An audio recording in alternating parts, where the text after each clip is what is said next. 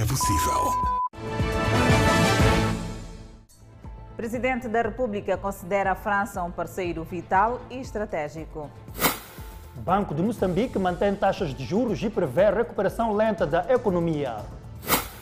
Navios colidem no canal de acesso ao Porto da Beira. Erosão costeira ameaça infraestruturas no Distrito Municipal Catembe.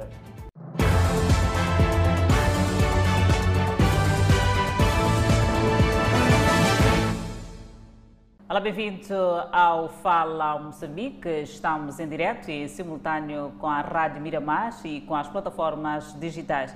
O Presidente da República diz que o volume de investimento feito pela França mostra claramente que Moçambique é um parceiro vital. Vital e estratégico daquele, daquele país europeu onde Flip News fez este pronunciamento no último dia de visita à França.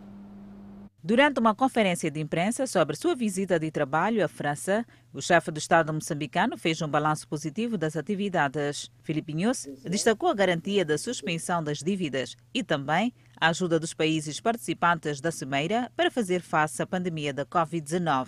A Cimeira está muito participativa, de forma virtual e como presencial, mais de 17 países africanos instituições mundiais e todos os outros países estão a participar. Está a participar a China virtualmente, está a participar eh, a Europa virtualmente, Estados Unidos, etc. Eh, foi muita inclusão. Portanto, é um momento de comunhão de ideias no sentido de como fazer resolver a economia depois da Covid. As mensagens dos africanos, incluindo a nossa, tivemos a questão de nós agradecemos os apoios que instituições multinacionais dão, neste caso no âmbito, por exemplo, apoios que tivemos no, no ato da Covid, o financiamento rápido de 118 milhões, 309 milhões no âmbito já da Covid, que permitiu aliviar a pressão que nós tínhamos sobre a nossa economia. Ainda na Conferência de Paris, News colocou na mesa os esforços levados a cabo pelo governo para devolver a paz e segurança em Cabo Delgado e propagação da pandemia viral. A dinâmica também foi de muitos países no sentido da vacina. A vacina tem que existir para a África, porque até agora, dos vacinados no mundo, das vacinas entregues, abaixo quase 5% é que está para a África. Então, nós não produzimos ainda, há países que estão a embarcar nesta plataforma e tivemos aqui até alguns contatos com outras forças internacionais que queremos ver o, o, perfil de, de, como que nós podemos fazer no âmbito da, da vacinação e da medicação em Moçambique. News fez saber que Macron condenou os atos terroristas no país, tendo os dois estadistas se comprometido a trabalhar juntos para a reposição da segurança e tranquilidade e retomada de atividades socioeconômicas. Ainda na França, houve assinatura de memorando de entendimento sobre consultas políticas, acordo sobre a suspensão do serviço da dívida, a Convenção de Financiamento para a Redução de Perdas Não Técnicas da Eletricidade de Moçambique, o memorando de entendimento entre o Banco de Moçambique e a Agência Francesa de Desenvolvimento e para o início do programa de assistência técnica ao Banco de Moçambique, com o objetivo de combater o branqueamento de capitais e financiamento ao terrorismo. O presidente da República revelou ainda que a companhia aérea Air France reiterou a sua intenção de voltar a voar para o país em finais de outubro próximo. Constrangimentos impostos pela pandemia da Covid-19 ditaram, contribuíram para o atraso na execução do plano. Região metropolitana de Maputo enfrenta restrições na distribuição de gás doméstico há quase duas semanas. Edson, os revendedores e consumidores à beira de um ataque de nervos com a escassez de gás em vários pontos de venda. Uma fonte de energia cada vez mais procurada nos centros urbanos. Na família da Sheila, cozinha é mesmo com gás. O gás tem como vantagem ser mais, ser mais barato do que o carvão. O, o preço de de comprar um saco de carvão é o preço de comprar duas botijas de gás. Mas nos últimos dias, a zona metropolitana de Maputo está a registrar restrições no fornecimento de gás, fato que já inquieta nas donas de casa. O gás está em escassez agora. Nós temos lá dentro duas botijas de gás, mas estamos a usar a segunda. E quando essa segunda acabar, não sei como é que as coisas vão a acontecer. E a alternativa para muitas donas de casa em face a estas restrições é o uso do outro tipo de combustível que é o carvão vegetal. Entretanto, se comparado com o gás, chega a ser mais dispendioso. Em vários pontos de revenda, como este que se localiza em Maguanin, as botijas estão vazias. Aguarda-se pelo abastecimento que tarda em chegar. No centro da cidade, prateleiras vazias são pronúncio do problema. As quantidades fornecidas reduziram para mais da metade. Os gestores fazem uma gestão que não esperavam a esta altura do ano. Para obter gás agora é muito difícil. Apenas só consigo por dia me dar 30 para os meus clientes, não consigo, não consigo resolver todos os meus clientes. Não, nem que seja agora, ainda estou à espera, não sei se havemos de receber ou não. Só na segunda-feira recebemos 100 botijas de gás, que não é suficiente para, para a quantidade de gás que nós vendemos para as pessoas dia a dia. Ontem, terça-feira, não recebemos gás. Hoje, quarta-feira, estamos à espera de receber gás. Não sabemos qual é a quantidade que vamos receber para venda ao público. Consumidores ainda esperavam para alguma boa notícia, mas nada. Sim, epa, logo cheguei aqui me deparei com as prateleiras vazias, sim. Tenho que voltar para casa, não sei se vou encontrar mais à frente. Sim, sim. Quantos pontos é que procurou? Em três sítios já. Sim, não, não, não há gás. O fornecimento é restrito e muitos gestores sem informação das causas. A única informação que nós tínhamos, ainda não recebemos gás e não sabemos qual é a informação que temos. Se vem o gás ou se não vem. Isto é o que tem, é o que está vivido hoje. E hoje são cerca de 12 horas, ainda não temos não temos informação se vamos receber gás ou não. A Miramar sabe que na origem destas restrições estão as obras de ampliação da infraestrutura do enchimento do gás do petróleo feito para aumentar a capacidade de entrega. No entanto, a situação poderá melhorar dentro de dias. Seguimos para o centro do país, onde dois navios de carga colidiram no canal de acesso ao Porto da Beira. Erro humano aliado à fraca visibilidade causada pelo nevoeiro pode estar por detrás deste incidente. As imagens fotográficas fornecidas pela Administração Marítima em Sofala ilustram os danos causados nos dois navios de carga que colidiram no canal de acesso ao porto da cidade da Beira. O incidente, que ocorreu por volta das 7 horas desta terça-feira na Boia 13, envolveu um navio de diversos tipos de carga que saía do porto com destino a Dubai e um outro de transporte de carvão mineral que pretendia ceder ao porto da cidade da Beira. Uh, não podemos apurar os fatos agora. Uh, o, que o que se fez a nível da administração marítima foi uh, porque o navio que estava a entrar já está atracado e o navio que estava a sair está fundeado no ancorador. O que se fez a administração marítima foi ir a bordo desses, desses navios, recolher os documentos de bordo, que é para evitar que se que zarpem.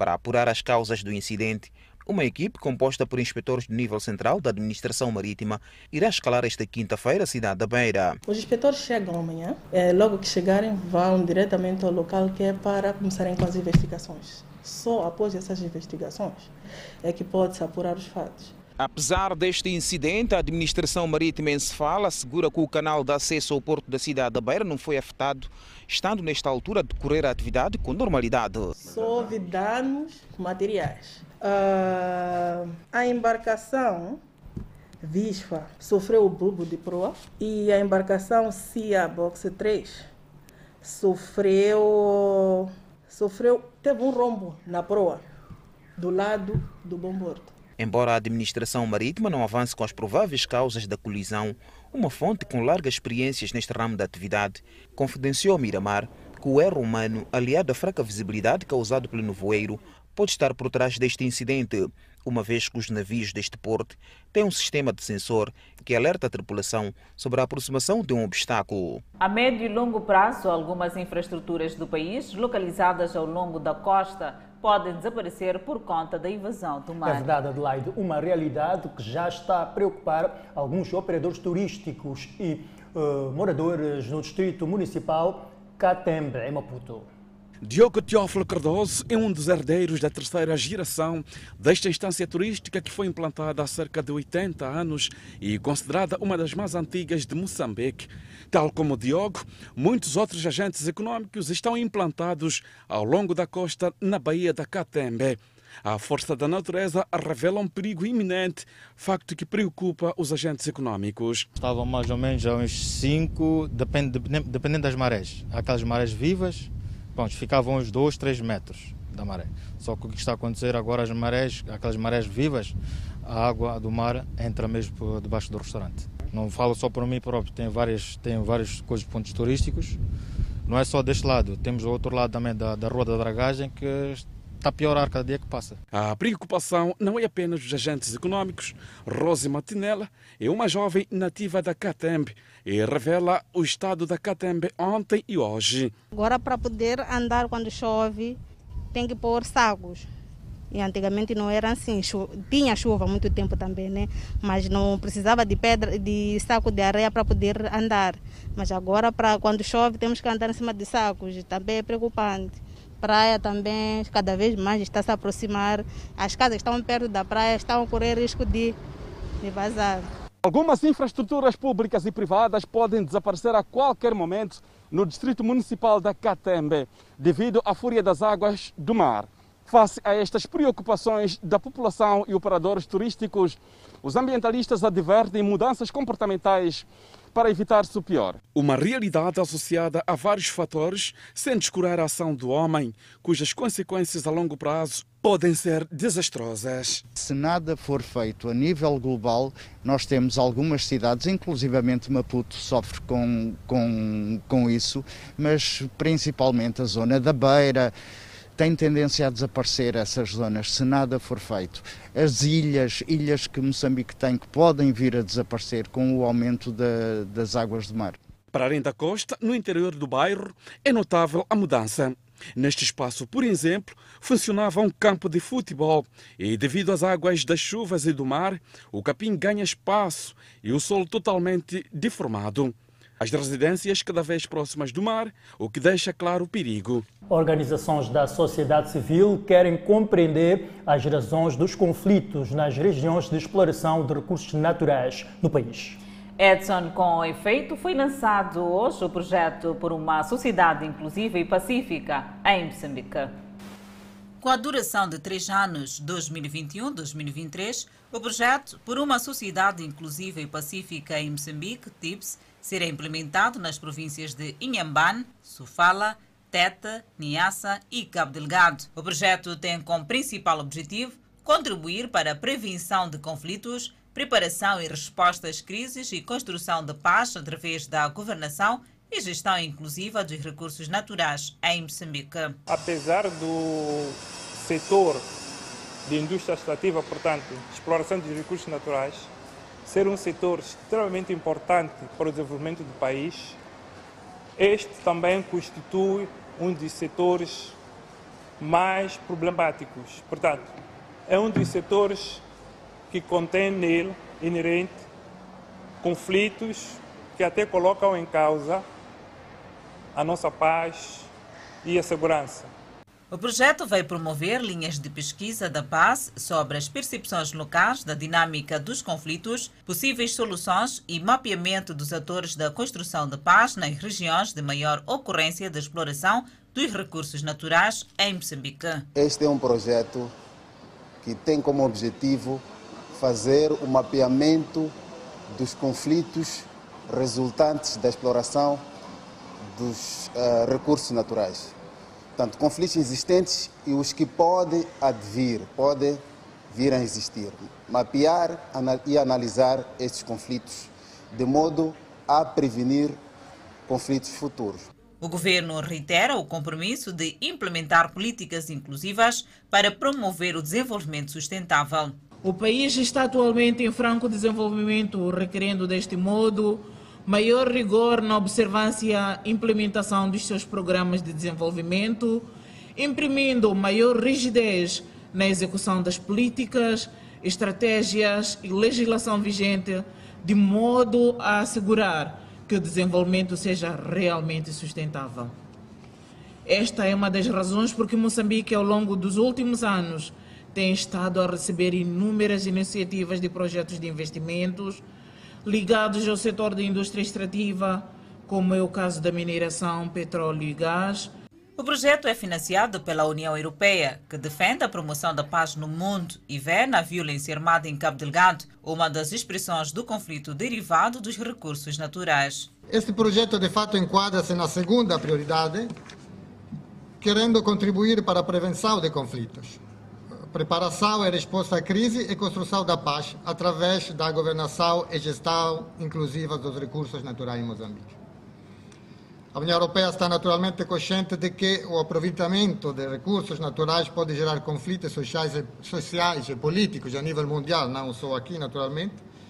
Isto é evidente eh, mas, eh, em Moçambique, não só pela questão de Cabo Delgado, mas também porque em outras regiões do país o descobrimento e aproveitamento dos recursos naturais não sempre levou, ou até agora, ao desenvolvimento que era, que era esperado.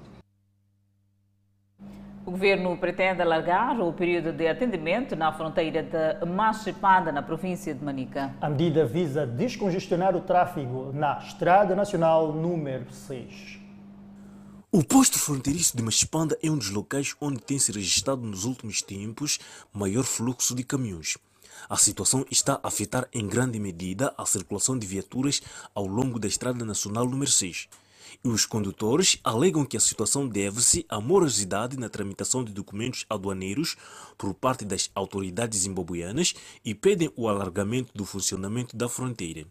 Não está fácil, irmão, atravessar fronteira nesses dias. Estou há quatro dias sem atravessar a fronteira.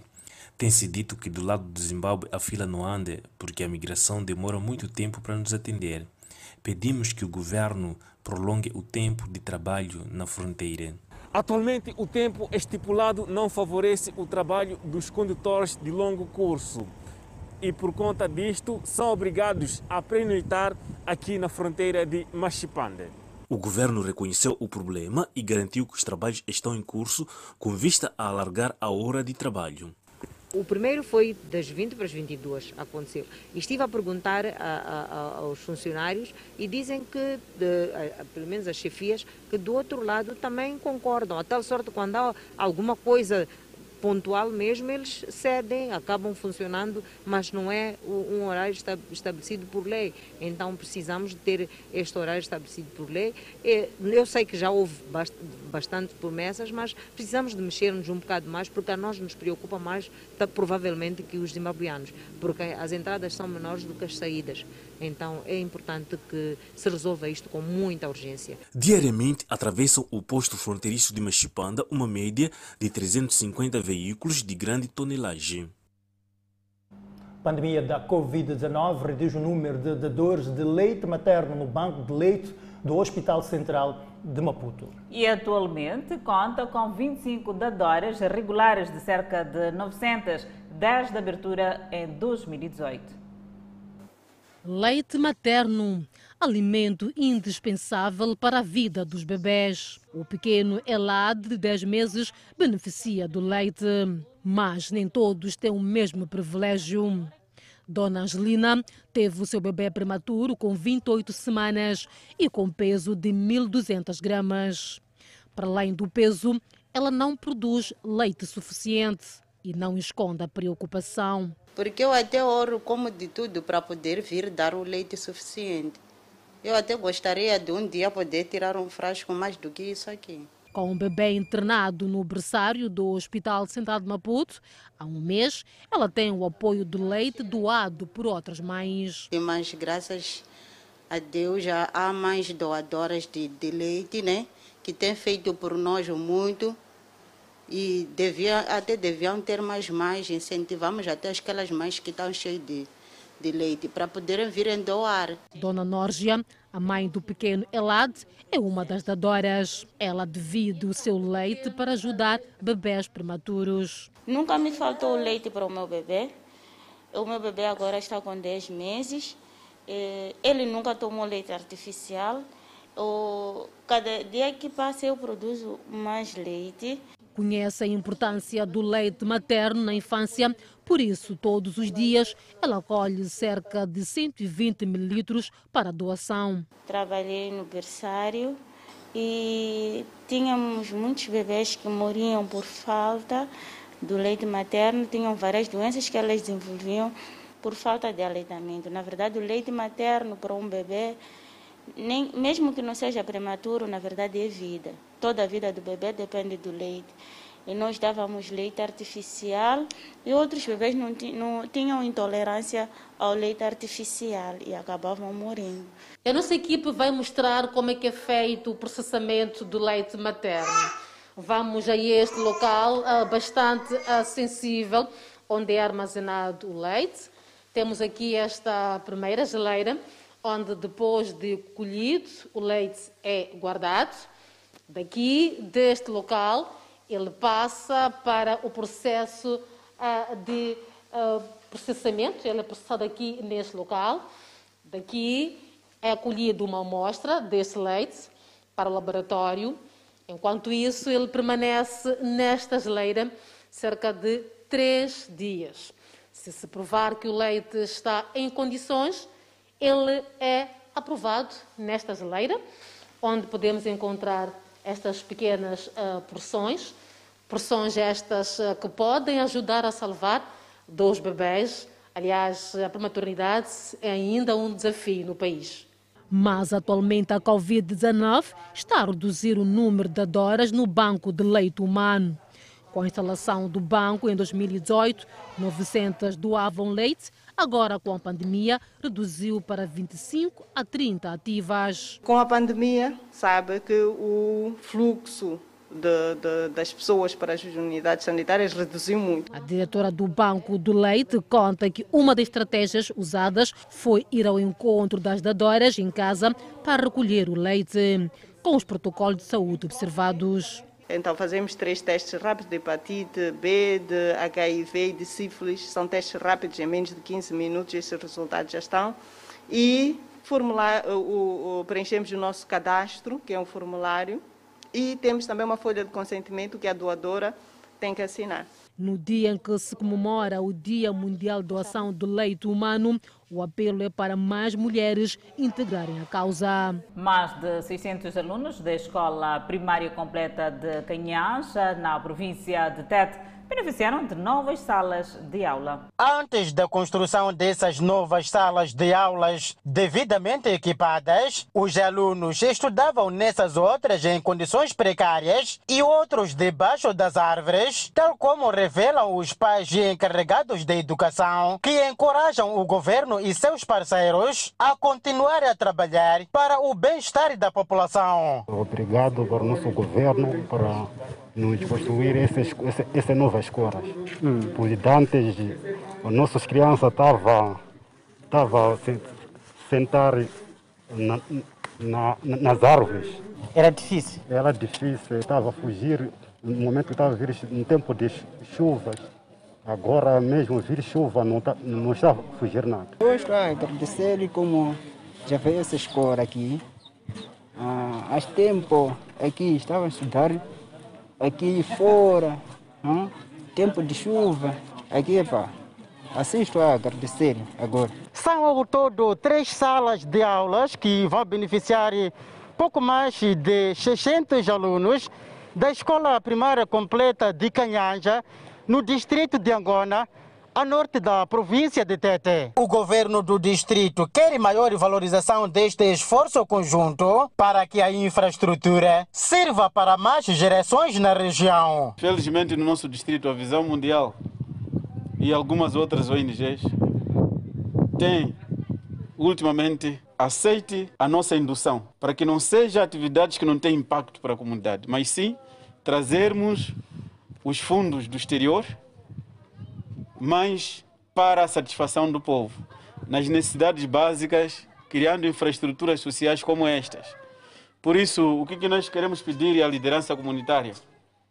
O que queremos pedir também ao Conselho de Escola, para além da direção da escola e professores, é conservar essas infraestruturas. Com a construção desta infraestrutura orçada em aproximadamente 100 mil dólares norte-americanos, os parceiros do governo esperam melhor informação dos petizes com vista ao desenvolvimento do país. Estamos satisfeitos, é um trabalho que está a trazer impacto, é um trabalho que vai formar homens e mulheres do amanhã e é uma infraestrutura que foi orçada aproximadamente 100 mil dólares com o apoio dos nossos colegas da Coreia do Sul. Além das três salas, a infraestrutura conta com um bloco administrativo e a escola leciona da primeira à sétima classe. Pneu solta-se do caminhão e atinge viatura em marcha na Machis, província de Inhambane.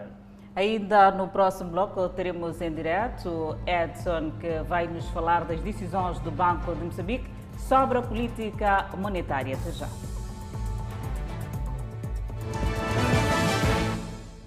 De volta ao Fala Moçambique e seguimos com as decisões do Banco de Moçambique sobre a política monetária. É verdade, para compreender, vamos ao encontro de Edson Arantes, posicionado na Avenida de Moçambique, de frente do Banco de Moçambique. Muito boa noite, Edson Arantes. Muito boa noite, Adelaide Edson Muyanga. De fato, estamos de frente ao edifício do Banco de Moçambique para falarmos dessas decisões do Comitê de Política Monetária. Sabe-se que o Banco de Moçambique esteve mais uma vez hoje reunido e um dos grandes destaques é o fato de ter, ter mantido todas as taxas diretórias. Falamos das taxas de juros, taxa mínima, facilidade de permanente de depósito, entre outras taxas. Um dos pontos também foi avançado pelo Banco de Moçambique é o fato de ter mantido algumas incertezas uh, aos riscos fiscais. Falamos concretamente dos ataques em Cabo Delegado, assim como a volatilidade do metical.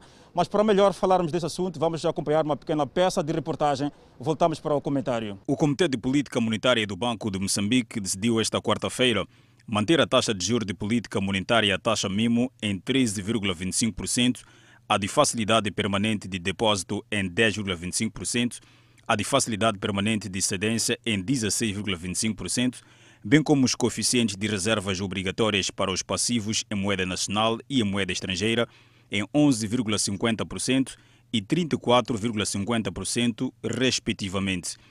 A decisão, segundo o Banco Central, é fundamentada pelo agravamento dos riscos e incertezas, não obstante a revisão em baixa das perspectivas de inflação no curto e médio prazo, a refletir, sobretudo, a recente apreciação do metical. Em relação aos riscos, o regulador do sistema financeiro destaca a intensificação da instabilidade militar na zona norte do país, com impacto na pressão fiscal e na suspensão do projeto de gás natural da Total, para além da maior volatilidade da taxa de câmbio. As perspectivas do custo de vida foram revistas em baixa. A inflação anual desacelerou para 5,19% em abril, após 5,76% em março, a refletir a recente apreciação do metical e a dissipação do impacto das intempéries que assolaram o país no princípio do ano. Para o curto e médio prazo, prevê-se uma menor aceleração da inflação, explicada maioritariamente pela dinâmica recente da taxa de câmbio, num contexto de fraca atividade econômica. Com todos estes cenários, o Banco Central prevê uma recuperação mais lenta da economia em 2021. A dívida pública interna mantém-se elevada. Desde finais de março, o estoque, excluindo os contratos de mútuo e de locação e as responsabilidades de mora, aumentou ligeiramente em 310 milhões para 205,5 mil milhões de meticais. Muito bem, acabamos de acompanhar essa pequena peça de reportagem que dá conta dessas decisões de política monetária do Banco de Moçambique. Vamos agora ao encontro do economista Egas Daniel, que vai dar um comentário acerca das decisões do Banco de Moçambique. Muito boa noite, Egas. Estamos em direto para o Fala Moçambique, olhando para aquelas decisões tomadas pelo Banco de Moçambique. Os grandes destaques, essa manutenção das taxas diretórias. Que é que o Banco de Moçambique, qual é o, qual é o cenário, qual é o sinal que o Banco de Moçambique quer transmitir ao mercado financeiro? Bom, é, acho que um sinal claro que, que, que, que podemos associar a esta manutenção é realmente uh, considerarmos que uh, os riscos uh, que levaram, por exemplo, à última subida de 300 pontos base mantém-se, ou se não, se nós considerarmos que, pronto, o, o, o, que levou ao aumento, da, da, da ao aumento da, da, de 300 pontos base no primeiro trimestre foi a questão de Covid-19, Uh, a questão relacionada com os conflitos uh, e a questão relacionada com as enxurradas ou as calamidades naturais, apesar de nós termos uh, tido uma ligeira abertura da economia, apesar de nós termos tido um abrandamento, o início das vacinações e estarmos a dar bons sinais de recuperação, e tivemos um fator que descompensou esta componente. Tivemos um fator que descompensou tanto a parte relacionada com o Covid e tanto a parte relacionada com as calamidades naturais, que é a questão do investimento a nível norte, na zona norte do país, a suspensão uh, por um período indeterminado daqueles investimentos, representa um risco acrescido e isso tudo pode justificar naturalmente este sinal de manutenção uh, das perspectivas de inflação de uh, médio prazo que devem ser controladas e uma maior possibilidade de controlar naturalmente é garantir uh, esta manutenção das taxas de juros, né, uh, das taxas de juros diretórias ou das taxas de juros de, de referência. Apesar disto ser bastante crítico para, para as empresas, porque elas, neste momento em que precisam recuperar, neste momento em que temos a questão dos ataques na zona norte do país, mais do que nunca as empresas precisam uh, de, uh, de, de, formas de se financiar, precisam de formas de dinamizarem as suas atividades através do financiamento bancário. E algumas que podem ter sido afetadas, por exemplo, pela questão dos investimentos paralisados na zona norte de Cabo Delgado, terão as suas dívidas uh, acrescidas ou terão, estarão numa situação de inadimplência de pagamento, não conseguirem pagar as suas dívidas. E essas taxas de juros elevadas naturalmente acabam penalizando o setor privado, mas, em parte, a necessidade de manter a inflação controlada pode justificar esta manutenção das taxas pela manutenção dos riscos né, que, que, que, que, a, economia de Moçambique ainda uh, observa neste momento. Bom, muito bem, Egas, outro ponto que é avançado pelo Banco de Moçambique fora a questão da manutenção das taxas diretórias é o fato de reconhecer que a volatilidade cambial é um risco também, é um risco que agrava as incertezas macroeconômicas de Moçambique. Como é que olha para essa situação?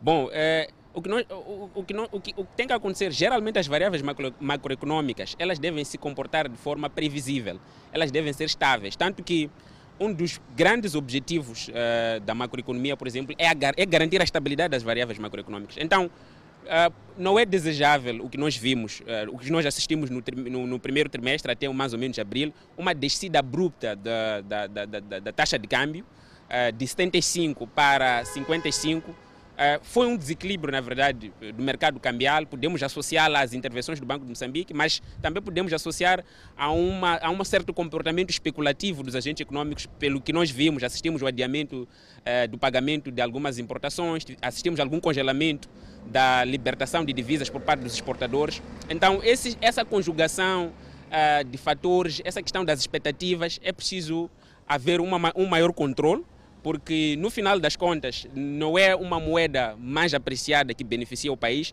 não é uma moeda mais depreciada que beneficia o país, mas é uma moeda estável, é, previsível, que não distorce as expectativas dos agentes econômicos, que permite eu fazer transações neste mês, eu saber que no próximo mês a taxa de câmbio não vai variar de forma bruta, é, nos próximos meses é, poderei não correr risco de ver os meus rendimentos é, corroídos por uma flutuação cambial muito significativa. Então, mais do que nunca, uh, este é um risco que naturalmente o Banco de Moçambique terá que controlar, já que a, a, o câmbio desceu com, com maior agressividade, uh, a retoma não pode ser agressiva e é por isso que este monitoramento constante de injeção e provisão de divisas para o mercado cambial, para permitir que ele retome o equilíbrio de forma mais lenta e de forma mais controlada, será necessário. E caso o Banco de Moçambique não consiga, não consiga controlar esta flutuação, esta variação, esta retoma ao equilíbrio, pode ser um risco, a, um risco significativo para, para a economia e depois resultar, naturalmente, nós sabemos que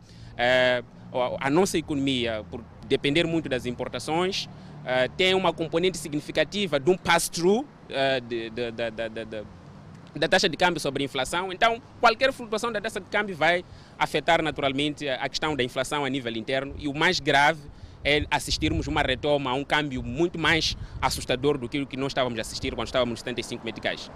É, Daniel, outro ponto que é avançado também pelo Comitê Político Monetário do Banco de Moçambique é, mais uma vez, essa questão do nível de endividamento público, principalmente o nível de endividamento interno, que houve um aumento entre março e abril de mais de 300 milhões de meticais. Como é que olha para a situação, o nível de endividamento público interno, concretamente? Bom, é, a questão do endividamento interno é um risco permanente, porque temos um, nós uh, assistimos um contexto em que, desde 2016, a, taxa de crescimento das despesas do Estado não é acompanhado pela taxa de crescimento eh, das receitas. E se nós considerarmos que tivemos algum bloqueio do financiamento externo por causa do, do, do perfil de risco que o país apresentava durante muito tempo, uh, naturalmente que o recurso ao financiamento interno, que é o endividamento interno, acaba sendo a única alternativa, acaba sendo a alternativa mais fácil e mais próxima que o Estado encontra para financiar as despesas crescentes, para financiar a questão do conflito, para financiar a questão das despesas logísticas associadas à pandemia, e isso acaba em si constituindo um risco permanente para as finanças públicas, porque nós sabemos que quanto mais o Estado recorre ao endividamento interno, eh, está a concorrer com o setor privado para o acesso a crédito, está a criar um efeito crowding out, na medida em que a taxa de juros naturalmente acaba representando uh, um maior custo para as empresas e temos esta competição entre o Estado e as empresas para acesso a crédito que acaba resultando uh, num efeito negativo para o crescimento da, da, própria economia e um risco também para o próprio para a própria inflação, para a estabilidade macroeconômica. Mas enfim, é, é um jogo de equilíbrio que em algum momento deve ser mantido. Enquanto o Banco de Moçambique faz a sua parte de manter a inflação, o Estado deverá a médio prazo e no longo prazo principalmente tentar reduzir o volume de despesa, pelo menos tentando priorizar mais as despesas que têm maior impacto econômico e social e permitir que a, a, o encontro, a diferença entre as receitas e despesas seja cada vez mais reduzido, o déficit orçamental reduza e o Estado não tenha que recorrer eh, periodicamente a bilhetes de tesouro, a obrigações de tesouro para se financiar, porque os custos disso são naturalmente elevados para a nossa economia. Muito obrigado, Egas General, por essa leitura, de fato, a essas decisões do Comitê de Política Monetária do Banco de Moçambique, que mais uma vez uh, decidiu manter as taxas diretórias, entre outras questões que foram decididas pelo Banco Central. Devolvo a palavra ao estudo de Fala Moçambique. Muito obrigada, Edson Arante, por esta análise em volta mesmo das decisões do Banco de Moçambique sobre as políticas monetárias. Prosseguindo com o jornal, um pneu soltou-se do caminhão em plena marcha e atingiu atingiu, melhor dizendo, um outro veículo uh, em circulação em sentido contrário na cidade de Machixe, província de Inhambane. Uma situação idêntica ocorreu em menos de uma semana no mesmo local, tendo provocado a morte de uma cidadã. O sinistro registrou-se no bairro Malalani, na estrada nacional número 1. O motorista da viatura Conta que a mesma não tinha problemas mecânicos e só se admirou quando viu o pneu em frente da viatura que conduzia e seguidamente veio a perder o equilíbrio do caminhão. Depois dessa curva de Xinhamane, só admiro o meu pneu à frente, já me ultrapassar, e tentei mobilizar a minha viatura e o pneu foi sem bater naquela outra viatura de hardboard. O pneu está em ordem, exatamente. Até todos os pernos, porcas estão aí, porque saiu todo o cubo. Dados por nós escolhidos neste local apontam que este não é o primeiro caso do gênero a se registrar nesta zona. Há dias, um caminhão que seguia sentido sul-norte. Chegado aqui, viu a roda soltar do veículo em circulação, tendo atingido uma senhora que residia nesta casa que acabou perdendo a vida no local. Dessa, dessa, dessa, dessas tonelagens, saiu o pneu e foi causar uma vítima naquela casa aí.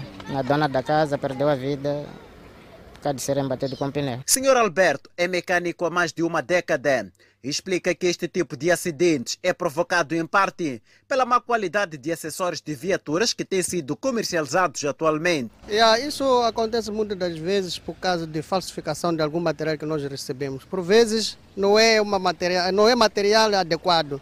Só que como nós estamos numa fase, então, provavelmente montamos qualquer material que tiver ao nosso alcance. Mas isso é, acaba nos criando mesmo um acidente de viação porque não temos material com garantia. Eu acredito que são peças, são peças, sim. São peças, porque esse rolamento nem tenho dois meses depois de ter trocado o outro, porque o outro era original do carro. Contudo, este profissional chama atenção aos automobilistas e mecânicos sobre a necessidade de observância com maior atenção ao pretender adquirir acessórios de viaturas. Mesmo inclusive os próprios mecânicos é preciso abrir muita visão, porque há, muita, há muito material pirata que aparece por aqui. Ainda na Machis, semana passada, uma pessoa perdeu a vida e outra contraiu ferimentos graves depois do triciclo onde se fazia transportar ter sido embatido por um caminhão que perdeu direção após a roda soltar do veículo. A Eletricidade de Moçambique desmantela a rede ilegal no consumo de energia em cerca de 100 estabelecimentos na cidade da Beira. Com o objetivo de identificar as perdas que a empresa tem registrado nos últimos tempos, A Eletricidade de Moçambique, área operacional da Beira, tem vindo a inspecionar os seus clientes das tarifas gerais e domésticas. Dos trabalhos de inspeção realizados, constatou-se com grande preocupação o roubo de energia em residências e também estabelecimentos pertencentes a agentes econômicos. Já visitamos pouco mais de 600 instalações e deste número, 99 foram encontrados em situações eh, de fraude, uns que nem sequer contador têm, outros têm contador, mas desviaram energia, outros ainda eh, simplesmente destruíram o contador para que o contador não faça ou não funcione como deve, deve ser. Com isto, a eletricidade de Moçambique diz estar a somar enormes prejuízos em consequência das ligações clandestinas que ocorrem um pouco pela cidade da Beira as consequências não é só para a rede, há consequências em termos de financeiros, não é? A empresa está a perder dinheiro por causa de perda, mas também há situações das ligações clandestinas feitas não de forma adequada, não de forma técnica, e isto perturba outros clientes legais que estão a consumir normalmente a energia. Para além de sancionar com multas que variam de 10 mil a 500 mil meticais, a Eletricidade de Moçambique já trabalha com as autoridades competentes para responsabilizar criminalmente os titulares dos estabelecimentos detectados com ligações clandestinas. O que nós queremos é desencorajar as pessoas que, que, que, que aliciam primeiro quem vem fazer isso, mas também desencorajar as pessoas que fazem isso. E por causa eh, para isso nós queremos não só multar o cliente, mas também chamar a componente crime. Com estas ações, a eletricidade de Moçambique contabiliza um prejuízo de mais de um milhão de meticais. A introdução do novo fertilizante leva produtores de tabaco a perder a presente campanha agrícola no distrito de Angônia norte da província de Tete. São um pouco mais de 300 produtores de tabaco que viram os seus planos e expectativas na presente safra fracassados após terem utilizado uma nova variante de fertilizante fornecida pela empresa fomentadora, pois este novo produto, para além de queimar aquela cultura de rendimento, os camponeses perderam outras culturas que igualmente garantem a sua sobrevivência. Apresentaram preocupação, viemos, solicitamos a direção da empresa, sentamos, eles primeiro uh, assumiram que de facto introduziram um novo insumo que uh, prejudicou, uh, prejudicou mais de 100 hectares, em que as culturas ficaram queimadas, porque era uma nova variante de adubos que prejudicou de certa maneira o rendimento, uh, o rendimento da produção. Por outro lado, o administrador do distrito de Angônia, Paulo Sebastião, fez saber que as partes, com a mediação do governo, chegaram ao entendimento e a empresa vai ter que pagar os agricultores que perderam as suas culturas. Quando compulsamos as matérias, a empresa assumiu e neste momento está num processo de pagamento e eles disseram por causa da imprevisão desta queda eh, vão pagar em duas fases. Agora maio e junho, depois em agosto. Será um valor por cada produtor dos 300 prejudicados, será 44 mil mais 20 mil.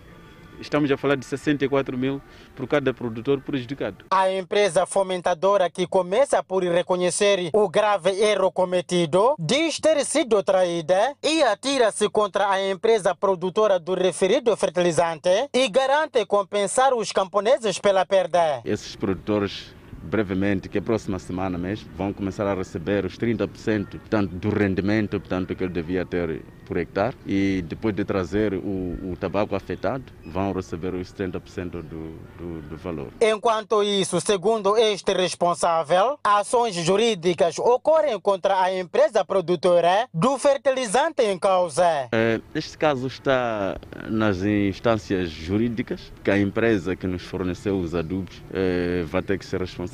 É, deve existir uma falta de honestidade por parte de, do produtor do adubo porque foram dados todas aquelas uh, especificações para nossa parte, mas foram introduzir algum uh, elemento que não foi. A Miramar soube que caso idêntico ocorreu igualmente ainda na presente safra nos distritos de Macanga e Tsangano. Moçambique registra mais 28 recuperados da Covid-19. Na cidade de Nampula, vendedores regressam ao mercado do peixe depois de dois anos para a requalificação. Vamos ao intervalo, voltamos com mais informação. De volta ao Fala Moçambique, depois de quase dois anos, os vendedores regressaram esta quarta-feira às suas atividades no mercado do peixe vulgo belinenses na cidade de Nampula. O mercado havia sido encerrado temporariamente pela edilidade para dar lugar aos trabalhos de requalificação no âmbito das medidas de prevenção da Covid-19. É o primeiro dia de atividades no mercado de peixe. O local, que há quase dois anos encontrava-se encerrado pelo Conselho Autárquico de Nampula, uma medida que visava dar lugar aos trabalhos de requalificação. Fizemos as valas de drenagem das águas e reforçamos os solos porque aquela área é algadiça. Os lugares já foram demarcados e alguns dos vendedores já retomaram suas atividades e outros encontram-se em processo de construção das suas bancas. Há muito que os vendedores deste mercado aguardavam a retoma das suas atividades no local, dada a falta de condições no local onde exerciam as suas atividades. Lá havia negócio, mas a estrada estava muito suja enquanto aqui no mercado dos pendentes a estrada está numa boa e todos nós ficamos contentes porque o mercado está bom. Não, lá nada, lá não, não era mercado. Era um passeio. Mercado é este. O plano de requalificação do mercado contemplou, além de cobertura de alguns alpendres com chapa de zinco, a pavimentação de alguns acessos para a passagem dos utentes. Mas parece que as autoridades esqueceram de criar condições sanitárias. Se há sanitários não reabilitados, não foi porque nós não vamos reabilitar. Os trabalhos do mercado do peixe não estão terminados em, no que diz respeito em 100%. Vamos continuar a fazer os nossos trabalhos. No local existe apenas uma única casa de banho para mais de 3 mil vendedores, entre fixos e ambulantes, e outras ainda não foram reabilitadas. Enfim, o que interessa agora é o fato de terem regressado a casa. Aqui está normal, está tudo organizado agora. Os vendedores retomaram atividades no mercado de peixe beleneses e estão devidamente organizados, porque estão divididos tanto em secções de venda de peixe seco, por exemplo, incluindo venda de peixe fresco e outros produtos que também é possível encontrar aqui no mercado de peixe. Alguns clientes que antes tinham dificuldades em circular no mercado provisório, onde estes vendedores haviam sido orientados, foram de mudanças. Hoje, pela primeira vez, a pisar aqui, saí do, do outro mercado para cá, disseram que já mudaram para aqui, mas quando chego aqui encontro com outro aspecto, um aspecto agradável, aceitável humano. Os vendedores retomaram o mercado de peixe quase dois anos depois do seu encerramento. O Serviço Nacional de Investigação Criminal, em Manica, desmantelou uma rede que se dedicava à venda e consumo de cannabis sativa, vulgo suruma. Esta mulher e seu esposo, que está foragido, teriam decidido organizar um grupo para vender e consumir cannabis sativa, vulgo suruma. A mulher era usada para entregar a droga aos potenciais compradores e o outro destino da comercialização era o vizinho Zimbábue. Trata-se de um casal que dedica-se dedica na prática de tráfico de droga e, além do casal, é uma rede nas mãos das autoridades, a indiciada assume o crime, mas levanta a hipótese da droga ser do amigo do marido. Um dia trouxe, mas não deixou logo às 18 horas, logo voltou com ele. Na sexta-feira, logo trouxe, levou um saco, deixou esse disse que no hum, sábado ia voltar a levar outro saco. O Cernic apreendeu 25 kg de suruma na posse da mulher a caminho do local de venda.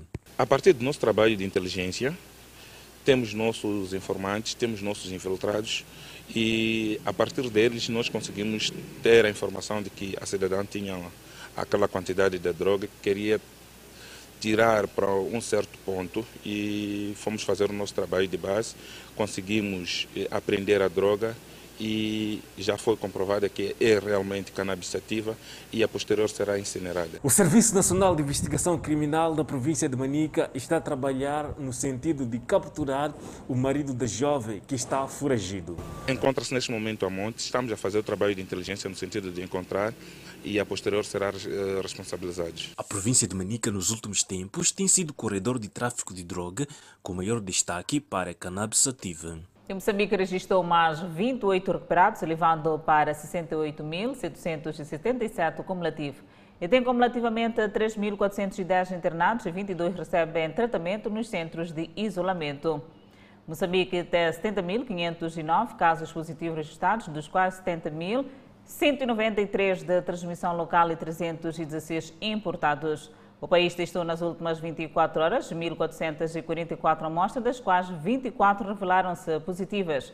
Destas 23 são de nacionalidade moçambicana, um de nacionalidade ainda por identificar e resultam de transmissão local. Nas últimas 24 horas, o país não notificou a ocorrência de óbito pela Covid-19, mantendo as 828 vítimas mortais. E neste momento, o país tem 900 casos ativos devido à Covid-19. Seguimos ainda com o novo coronavírus. Olhando ainda para a questão da pandemia, Cabo Verde está a intensificar o processo de vacinação para o combate à Covid-19. Cabo Verde segue no processo da imunização da população, conforme o Plano Nacional que prevê vacinar mais de 70% da população até o final do ano. Já temos cerca de 20.500 pessoas que já tomaram a primeira dose do uma das vacinas disponíveis em Cabo Verde. Uh, em relação às pessoas com mais de 60 anos, já temos cerca de 15 mil que já foram vacinadas e uh, já temos 95,6% dos profissionais de saúde que já receberam pelo menos uma dose das vacinas disponíveis em Cabo Verde. Jorge Barreto avançou como serão administradas as 24 mil doses de vacinas contra a Covid-19 doadas por Portugal e também fez referência sobre as doses que estavam por chegar da Índia. As vacinas que nós deveríamos receber da AstraZeneca eram vacinas que uh, vinham da Índia e, como sabem, a Índia está numa situação ainda uh, bastante preocupante e que nós não conseguimos ainda vislumbrar alguma resolução nas próximas semanas. E isto acaba por condicionar a exportação de vacinas da Índia. Portanto, uh, neste momento, as doses de vacina que uh, recebemos através da doação de Portugal, elas serão reservadas para que as pessoas que já receberam a primeira dose da vacina da AstraZeneca possam ter a oportunidade de receber a segunda dose e ficarem, pelo menos até a informação atual, ficam assim completamente vacinadas e uh, garantindo então essa vacinação das pessoas que já tomaram a vacina. O objetivo, segundo o diretor nacional da saúde, é para breve o país contar com mais doses das vacinas para alargar para outros grupos prioritários do plano de vacinação nacional. Violência na faixa de Gaza provoca 58 mil deslocados. Enquanto isso, uma menina é retirada dos escombros na faixa de Gaza. Convidamos dentro de instantes. Até já. De volta e seguimos com a página internacional. Mais de 58 mil pessoas foram deslocadas pelo bombardeio de Israel na faixa de Gaza.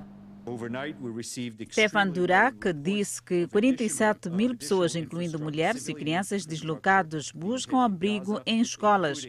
Durak deu as boas-vindas à breve abertura da passagem de fronteira de Kerem Shalom, que permitiu a entrada de vários caminhões de combustível na faixa de Gaza, mas lamentou que a passagem tenha sido encerrada novamente após um incidente de segurança. Suprimentos médicos, combustível e água estão a acabar em Gaza, que abriga mais de 2 milhões de palestinos. Está sob um bloqueio israelita-egípcio desde que o Hamas tomou o poder de forças rivais palestinas em 2007.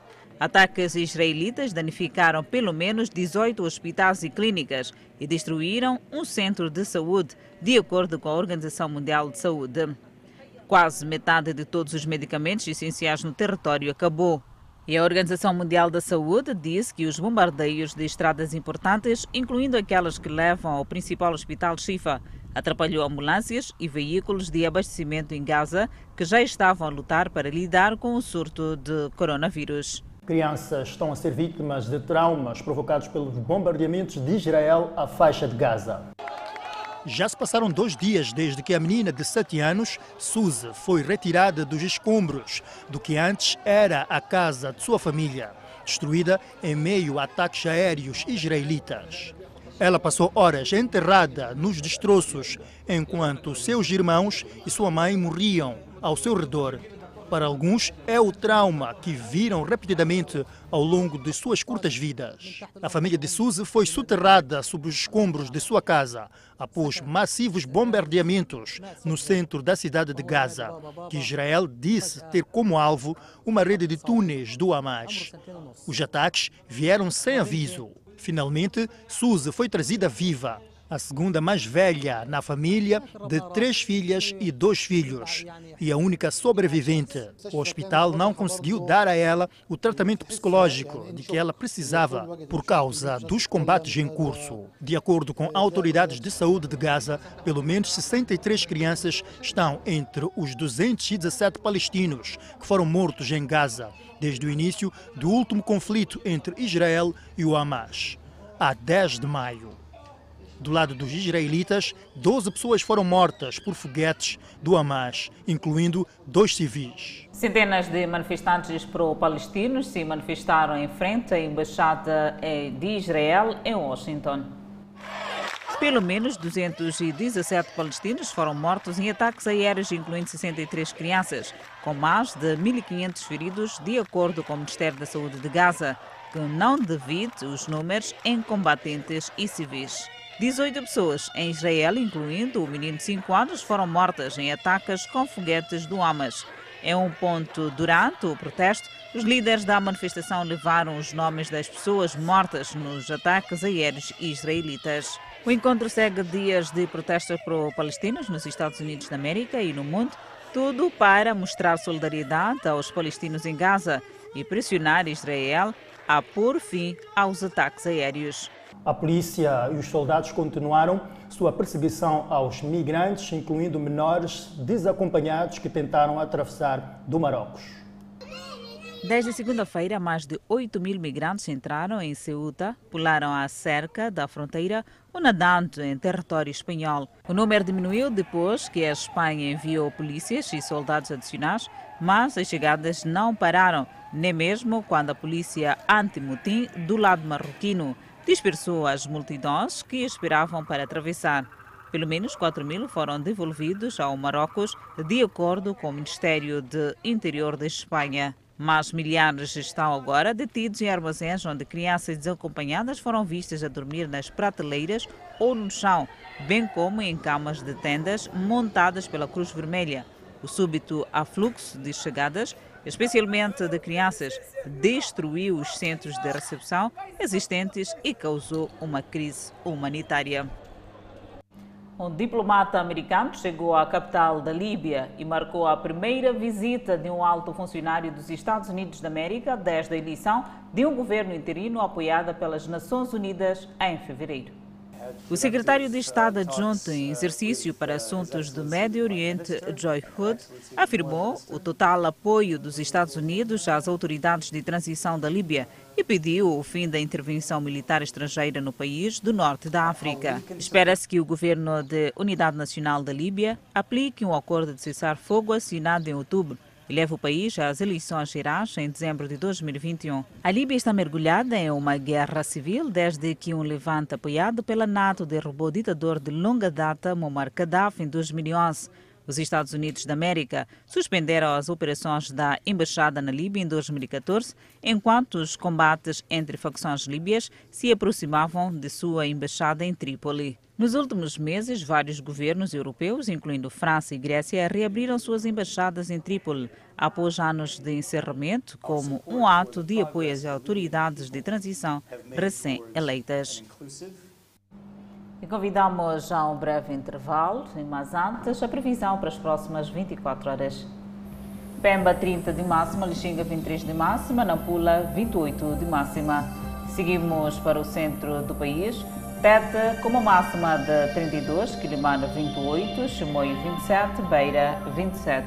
Para Vilanculos, 29 de máxima, 17 de mínima. Inhambane, 29 de máxima e 20 de mínima. Para Xaxai, 30 de máxima e 16 de mínima. E Maputo, 30 de máxima e 17 de mínima. Augusta Maíta procedeu ao lançamento da iniciativa Bibliotecas do Mar.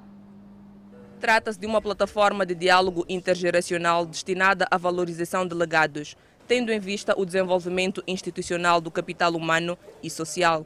A iniciativa, que tem como pano de fundo a homenagem a figuras que se notabilizaram ao serviço do setor das pescas e áreas afins, tem por objetivo inspirar o público em geral e os funcionários em particular, através de referências criadas a partir do perfil de trabalhadoras cujo desempenho CRIO tenha criado comprovadamente diferença. Para que em conjunto possamos enaltecer o legado de todos aqueles que de forma abnegada têm dado de si para o engrandecimento do nosso setor e, por via disso, o seu contributo para o desenvolvimento do nosso país. É com muita alegria que reconhecemos a presença de antigos dirigentes e quadros do setor e também de alguns amigos que se juntam a nós hoje, neste momento ímpar, que marca o início de um projeto que se pretende humanizador, na medida em que tem como objetivo reconhecer homenagear e distinguir aqueles que têm dedicado a sua vida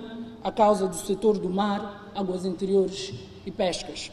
Neste contexto, e para a primeira edição do evento, foi homenageado a título póstumo o antigo quadro do setor das pescas, Manuel Luís Gonçalves, como Biblioteca do Mar, bem assim a sua distinção como Biblioteca Mar, tendo em conta os seus feitos, segundo evidenciou a Ministra do Mar, Águas, Interiores e Pescas, Augusta Maíta. Gostaríamos de expressar o nosso compromisso e empenho para que, todo, para que os muitos exemplos de funcionários abnegados do setor espalhados pelo país sejam reconhecidos pela sua dedicação e empenho, à semelhança do nosso primeiro homenageado desta edição, o Sr. Manuel Luís Gonçalves, que será também distinguido simbolicamente por tudo aquilo que foi dito com o símbolo de Biblioteca Mor do nosso setor. A escolha absolutamente consensual de Manuel Luís Gonçalves como figura pioneira desta iniciativa, vinca e alicerça a imperiosa necessidade de, como setor, de forma coletiva e com humildade, reconhecermos aqueles colegas que, com a sua sabedoria, inteligência e grande espírito de sacrifício, sobretudo, souberam levar bem alto a bandeira do setor das pescas. No fim de seu discurso, em jeito simbólico, Augusta Maíta procedeu à entrega de um quadro à família de Manuel Luís Gonçalves. No Museu das Pescas estava patente uma tela gigante com a foto do homenageado, onde os participantes, entre eles Gabriel Mutice, antigo dirigente do setor, registraram mensagens de agradecimento da figura de Manuel Gonçalves. A cerimônia foi abrilhantada por José Mucavel, que entoou um dos seus maiores sucessos.